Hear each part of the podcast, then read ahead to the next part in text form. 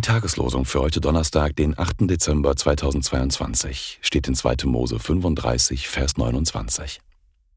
Jeder Mann und jede Frau, deren Herz dazu bereit war, alle diese Israeliten brachten eine Gabe für den Herrn. 2. Mose 35, Vers 29. Der Lehrtext für heute steht in 1. Petrus 2, Vers 5. Erbaut auch ihr euch als lebendige Steine zum geistlichen Hause und zur heiligen Priesterschaft, zu Opfern geistliche Opfer, die Gott wohlgefällig sind durch Jesus Christus.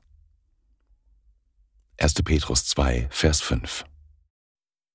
Wenn ihr wollt und einen kurzen Augenblick Zeit dafür habt, dann empfehlt doch diesen Podcast weiter und lasst mir gerne eine 5-Sterne-Bewertung da, wo auch immer ihr den Podcast abonniert habt.